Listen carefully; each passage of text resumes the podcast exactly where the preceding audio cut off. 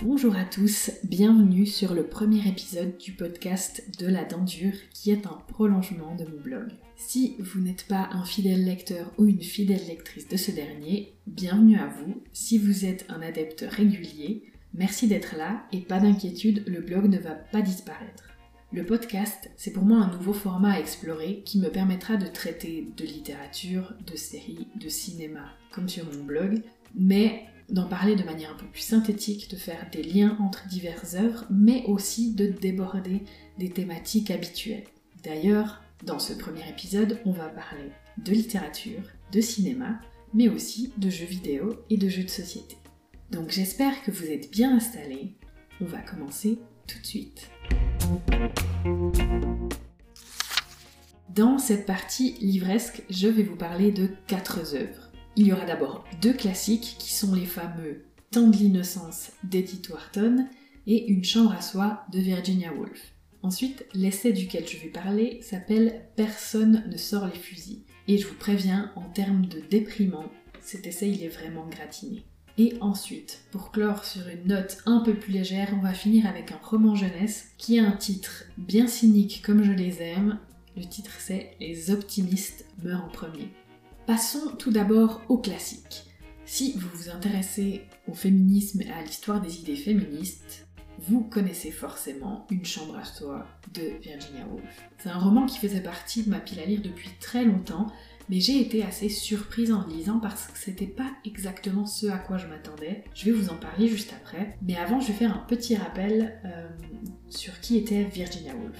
Donc c'était une femme de lettres anglaise, née en 1882 et décédée en 1941. Elle appartenait au courant littéraire des modernistes, par exemple comme Ernest Hemingway. C'est une personne qui a été éduquée dans un milieu plutôt aristocratique et une des choses qu'on retient de Virginia Woolf, c'est notamment qu'elle avait quelques problèmes de santé mentale, notamment de dépression. Une chose contre laquelle elle s'est battue toute sa vie. D'ailleurs, Virginia Woolf a malheureusement mis fin à ses jours. On retient aussi de Virginia Woolf qu'elle était probablement bisexuelle ou lesbienne, puisqu'elle avait des relations avec des femmes, ce qui était plutôt audacieux pour l'époque. Mais revenons à une chambre à soi, qui est en fait un essai qui essaie de comprendre le rapport des femmes à l'écriture. Virginia Woolf, elle y conclut qu'une femme, pour pouvoir travailler à son écriture, donc pour, à l'écriture d'un roman par exemple, doit avoir deux choses. Un peu d'argent et une chambre à soi. Cette conclusion, on peut avoir l'impression qu'elle tombe un peu sous le sens. Mais il faut se rappeler qu'à l'époque où Virginia Woolf écrit cet essai, ces deux éléments, donc l'argent et la chambre à soi, sont assez peu accessibles à la plupart des femmes pour qui c'est très difficile d'être indépendantes financièrement et qui sont en général sous la tutelle euh, de leur mari ou de leur père par exemple. Et quand on y réfléchit bien, je ne suis pas sûre que les choses aient beaucoup changé aujourd'hui. Si effectivement l'indépendance financière est beaucoup plus accessible aux femmes, pour ce qui est de l'aspect de la chambre à soi, de l'endroit où on peut s'isoler, où on a le temps de réfléchir à la création, on se rend compte que vu la charge mentale qui accable beaucoup de femmes, notamment celles qui ont des enfants, cet élément reste très compliqué à atteindre. Donc d'un côté j'étais assez émerveillée de l'aspect visionnaire de la réflexion de Virginia Woolf, mais un peu atterrée parce qu'on se rend compte qu'on n'a pas tant évolué que ça. Par contre, je vous avais dit que ma lecture avait été un peu déstabilisante. Euh, c'est principalement parce que cet essai n'a pas du tout un format classique euh, qui serait thèse, antithèse, euh, synthèse, mais c'est plutôt un essai qui va faire un peu des allers-retours intellectuels et surtout citer énormément d'auteurs et d'autrices anglaises. Ici, je maîtrise assez bien les grands classiques comme les sœurs Brontë ou Shakespeare. Pour moi, pas mal des auteurs cités étaient un peu inconnus, donc c'était pas toujours facile de suivre le fil de la réflexion de Virginia Woolf. Mais malgré cela, je recommande quand même vivement la lecture de cet essai. Il est très court, c'est probablement un des plus grands classiques de la littérature féministe, mais c'est juste que pour en profiter à fond, je pense qu'il faut très bien connaître la littérature anglaise. Mais si tout ce qui vous intéresse c'est le message principal, vous pouvez vous lancer dans cette lecture. Pour le livre suivant, on va rester plus ou moins dans la même époque et aussi dans une perspective féministe. Sauf que cette fois, c'est un roman et que l'on va se rendre à New York. Le temps de l'innocence, c'est un portrait plutôt acide de la haute société new-yorkaise de la fin du 19e siècle. Effectivement, même si Edith Wharton appartenait à cette haute société, elle a enfin un portrait qui n'est pas du tout tendre. Le temps de l'innocence, ça raconte l'histoire de Newland, un jeune aristote qui doit épouser May, qui est une jeune femme qu'il aime beaucoup et qui est aussi tout ce qu'on apprécie chez une jeune femme à l'époque. Mais débarque la comtesse Olenska, qui est une femme séparée de son mari et qui a passé beaucoup de temps en Europe, donc qui a des un peu plus libres. Vous imaginez qu'à l'époque, la haute société new-yorkaise était très très conservatrice. Donc, l'Europe ou des villes comme Paris, où ça fait la fête, où il y a des restaurants et des cabarets tous les 3 mètres, pour eux c'est vraiment la débauche. Et donc, euh, alors que May et Newland doivent patienter pour se marier, Newland va avoir un coup de foudre pour la comtesse Olenska. Et en plus, l'arrivée de cette femme euh, un peu plus libre va remettre en question sa vie à lui de jeune homme qui est déjà un peu toute tracée et déjà un peu monotone. Alors c'est pas le roman le plus fluide du monde à lire, parce qu'il y a énormément de personnages qui parlent eux-mêmes de plein d'autres personnages, donc faut un peu arriver à s'y retrouver. Mais sinon c'est un roman qui est très savoureux, car la société dépeinte elle est impressionnante de rigueur, d'obsession pour l'apparence, pour le candidaton, mais en même temps, les personnes dans cette société sont capables de tourner le dos aux gens très rapidement, de dire des horreurs sur eux, le tout en souriant sans avoir l'air d'y toucher. En plus, Edith Wharton, elle souligne à quel point ces triggers s'appliquent d'autant plus aux femmes, mais elles sont à la fois souvent les victimes, mais aussi les bourreaux euh, dans les situations. Petite anecdote pour finir cette partie euh, littérature classique. Même si Edith Wharton et Virginia Woolf ne sont pas totalement contemporaines, donc Virginia Woolf elle a 20 ans de moins euh, qu'Edith Wharton, il y avait un espèce de petit affrontement entre les deux parce que Virginia Woolf n'aimait pas les écrivains américains qui s'inspiraient des écrivains européens et qui avaient l'air révolutionnaires euh, dans leur façon d'écrire aux États-Unis. Donc Virginia Woolf n'aimait pas tellement Edith Wharton. Par contre, il faut savoir que Edith Wharton a vécu une grande partie de sa vie en France, elle est même enterrée, donc c'est logique que son écriture soit inspirée par les écrivains européens. Pour l'essai de ce podcast, je me suis lancée dans Personne ne sort les fusils de Sandra Lucbert. C'est un essai qui traite de l'affaire France Télécom. Pour rappel, même si c'est plutôt récent, c'est un procès qui a mis en accusation la direction de France Télécom pour harcèlement moral en 2019, puisque pendant une période donnée, il y a eu une épidémie de suicide dans l'entreprise. Effectivement, à une période, la direction souhaitait réduire les effectifs assez massivement, mais tout ça, bien sûr, sans faire de plan social. Donc, on va pousser les responsables hiérarchiques à dégrader massivement les conditions de travail des employés afin que ceux-ci s'en aillent d'eux-mêmes sans qu'on ait à les licencier. Les méthodes vont être ultra violentes psychologiquement. On va mettre les gens dans des bureaux petits comme des placards, il y a leurs affaires qui vont disparaître, on leur donne plus rien à faire, on va même oublier certaines personnes durant un déménagement. Résultat, des employés qui vont en perdre leur santé mentale et commettre l'irréparable, parfois même sur le lieu de travail. Alors j'ai été un peu déroutée par cet essai parce que j'imaginais un essai qui reviendrait sur les faits et analyserait le procès. En fait, Sandra Lucbert fait quelque chose de très différent. L'autrice analyse comment en utilisant un langage capitaliste et néolibéral, la direction de France Télécom arrive à donner l'impression qu'il ne manage pas des personnes, mais des choses en fait. Car ses employés y représentent des actifs immobilisés, c'est-à-dire de l'argent dont les actionnaires ne peuvent pas euh, disposer euh, directement. il montre comment notre monde, il a une obsession pour le flow, c'est-à-dire ce qui est liquide, et que c'est notamment lié au principe de la bourse. Et avec ce langage, en fait, les managers, ils ne voient pas le problème. Il fallait de la liquidité, alors ils ont liquidé des gens. C'est un essai qui est court, mais qui est pas facile à lire. Parce que l'autrice, elle est vraiment très très lettrée, et elle va puiser dans l'histoire, dans la littérature, pour son analyse du langage. Elle va notamment comparer le langage capitaliste néolibéral au langage utilisé par l'administration nazie qui permettait de déshumaniser les victimes et de permettre aux bourreaux de dormir tranquille. Mais c'est un essai qui vaut vraiment la peine d'être lu parce que c'est très différent. D'ailleurs, c'est un, c'est un peu un hybride entre le roman et l'essai, mais si vous vous intéressez à la lutte des classes, aux enjeux de pouvoir, au langage, c'est vraiment un essai passionnant et éclairant.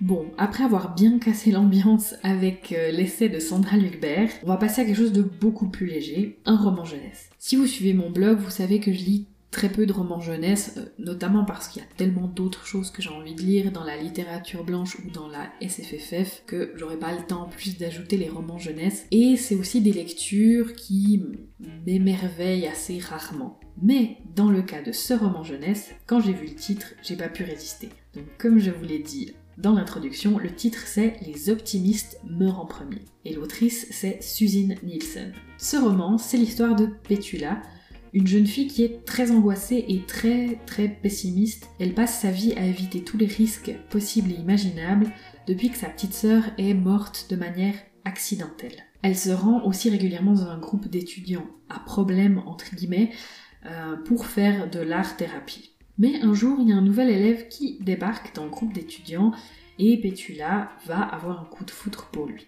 Mais c'est un jeune homme aussi qui est très bienveillant et qui va avoir une bonne influence en fait sur tout le groupe d'art thérapie. Je ne vais pas en révéler plus, hein. vous comprenez qu'il y aura une histoire d'amour un peu contrariée, c'est pas super révolutionnaire, mais globalement j'ai trouvé la plume de l'autrice très agréable et surtout j'ai beaucoup aimé les deux thématiques traitées qui sont l'angoisse et la culpabilité. Ce sont des thématiques qui sont très lourde, assez difficile, mais je trouve qu'elle les traite de manière très intelligente. Donc si vous avez des ados ou des pré-ados sous la main, c'est une chouette lecture qui met vraiment en valeur la notion de solidarité et de bienveillance. Donc c'est clairement une lecture qui fait du bien.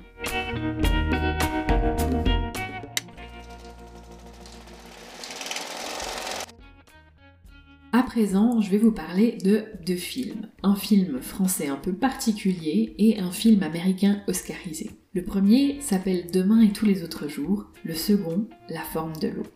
Demain et tous les autres jours, c'est un film qui est sorti en 2017 et qui raconte l'histoire d'une fillette, Mathilde, qui vit avec une mère qui a des problèmes de santé mentale.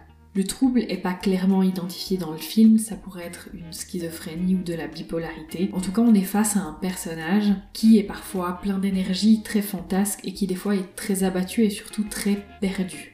Un jour, la mère va offrir à sa fille une petite chouette dans une cage. Et cette chouette, en fait, va se mettre à parler, sauf que seule Mathilde arrive à l'entendre. Durant le film, on va suivre le quotidien de la fillette de 9 ans qui vit avec une mère qui est démente mais qui est irresponsable en raison de sa maladie et qui force un peu sa fille à devenir la mère de sa mère. C'est un film qui est assez classique au niveau de la réalisation à part les aspects un peu surréalistes euh, liés à la chouette. Par contre, les actrices sont géniales et j'ai trouvé le film d'une très grande finesse dans le traitement de la maladie mentale. La réalisatrice, elle arrive bien à montrer la souffrance de chaque personnage sans pour autant chercher absolument un coupable. Ce que fait vivre la mère à sa fille, c'est terrible, mais on rappelle que cette mère est malade et qu'à un moment elle va avoir tout de même la capacité de faire le bon choix pour sa fille. Donc si vous cherchez un film qui a un petit côté poétique, surréaliste, qui parle des problèmes de santé mentale et de l'impact sur ses proches, c'est un film que je recommande vraiment. En plus, il est réellement émouvant. Deuxième film, qui cette fois nous plonge vraiment dans l'aspect surréaliste et dans le conte, La forme de l'eau. Alors autant le dire tout de suite, c'est un film pour moi qui a été un peu déceptif. Mais de quoi ça parle? La forme de l'eau, ça raconte euh, dans les années 1960 l'histoire d'amour assez étrange entre une créature aquatique euh, qui, a une forme anthropomorphe et qui est enfermée dans un laboratoire et une femme de ménage muette qui travaille dans ce fameux laboratoire. C'est un film qui est multi-récompensé et qui manque vraiment pas de charme. Les décors, les éclairages donnent vie à une forme un peu fantasmée ultra esthétisée des années 60 aux États-Unis. De plus, les acteurs sont plutôt bons et cette histoire d'amour, bien que très très étrange et pouvant vraiment flirter avec le ridicule, elle arrive à émouvoir en fait. Par contre, ce qui m'a dérangé, c'est que les personnages sont quand même des clichés ambulants. Vous allez trouver l'héroïne innocente, l'ami homosexuel, la grosse copine noire, le méchant très très méchant. Après, on peut postuler que le film est un conte et donc que les contes fonctionnent avec des personnages archétypes. Après, c'est à vous de vous faire votre avis. Moi, j'ai trouvé que le film manquait un peu de subtilité pour un film qui a été autant récompensé. Mais ça reste un sympathique moment de cinéma.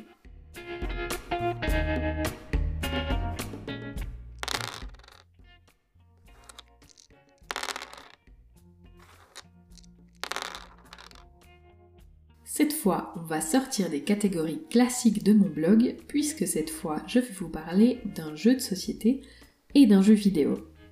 Vous serez peut-être surpris et surprise d'apprendre que je joue aux jeux vidéo et que j'aime beaucoup ça. Pour cette raison, j'ai voulu partager avec vous un jeu qui potentiellement pourra intéresser des personnes qui d'habitude ne sont pas tellement attirées par les jeux vidéo, notamment les jeux vidéo sur console.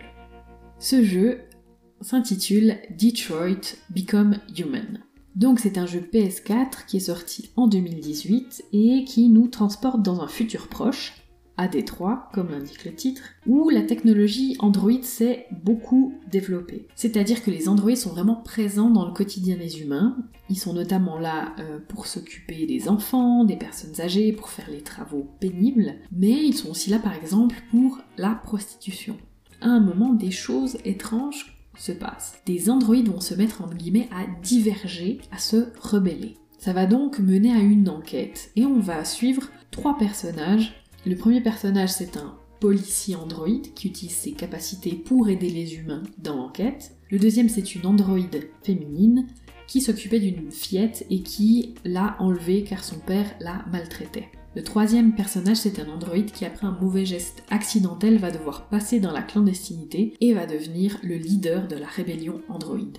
Le système de jeu, c'est un système qui se base sur les choix que vous faites faire au personnage en choisissant des options qui s'affichent à l'écran. Il y a aussi des moments de jeu où vous devez appuyer rapidement sur la bonne touche, c'est notamment les phases euh, des scènes d'action. Si vous êtes familier avec ce genre de jeu, vous pensez probablement tout de suite à Heavy Rain ou à Beyond Two Souls, que je vous recommande d'ailleurs grandement si vous n'avez jamais testé.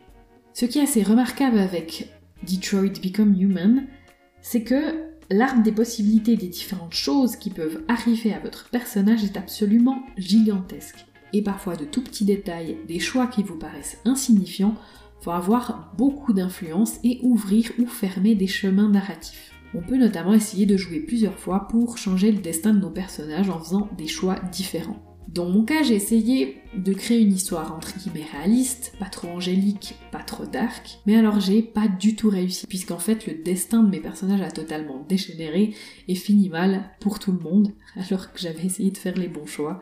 Apparemment ça n'a pas marché. En résumé, si vous connaissez ce type de jeu, je vous recommande vraiment de le tester, il est vraiment très sympathique. Et si vous n'avez pas l'habitude des jeux sur console et peut-être vous avez un peu des préjugés sur les jeux vidéo, je vous recommande, si vous en avez la possibilité, d'essayer ce type de jeu parce que peut-être ça vous donnera un autre point de vue sur les jeux vidéo. Deuxième partie de la catégorie divers, je vais vous parler d'un jeu de société avec des chatons explosifs. Donc le jeu s'appelle Exploding Kitten. C'est un jeu de cartes pour 2 à 5 personnes. Le but c'est de se débarrasser de toutes ces cartes, mais sans avoir été victime d'un chaton explosif. Donc il faut veiller à toujours avoir sur soi des cartes de désamorçage. C'est un jeu dont le principe est archi connu, mais ce qui est assez drôle avec Exploding Kitten, c'est qu'il y a deux versions. Une version tout public et une version pour adultes. Et moi, j'ai cette version pour adultes qui est très très fun.